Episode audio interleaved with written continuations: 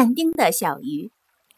但丁于一二六五年出生在意大利佛罗伦萨的一个没落贵族家庭，担任过佛罗伦萨最高行政长官，后因政治因素被当局流放，终身再未回到佛罗伦萨。他的代表作品《神曲》被誉为中世纪文学的巅峰之作。正因为这部作品的高度成就，让但丁与莎士比亚、歌德一起并称为世界三大文学巨匠。但丁对人的性格曾有过认真的研究。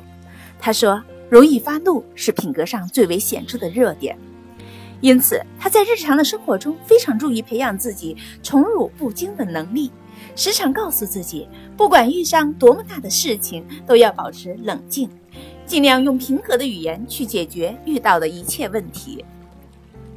一次，但丁出席威尼斯执政官举行的宴会，吃午饭的时候，仆人们端给意大利各城邦使节的都是一条条肥大的煎鱼，但给但丁的却是几条很小的鱼。其他使节都知道但丁能言善辩，他们想，这下可有笑话看了。不知道但丁会怎么骂这些仆人和执政官呢？谁知道但丁并没有表示抗议，也没有吃鱼。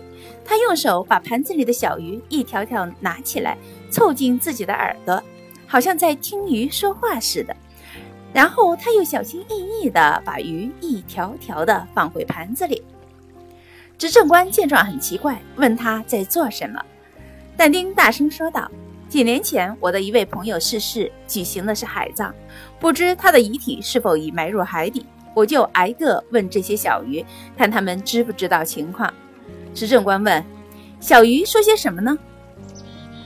但丁说：“他们对我说，他们都还很幼小，生命历程没有那么长，不知道过去的事情，让我向同桌的大鱼们打听一下，也许他们会知道。”执政官听后哈哈大笑起来，吩咐仆人马上给但丁端一条最大的煎鱼来。这个故事告诉我们，能说会道要有灵活性，在说话的时候要能灵活机动地对不同的对象说不同的话。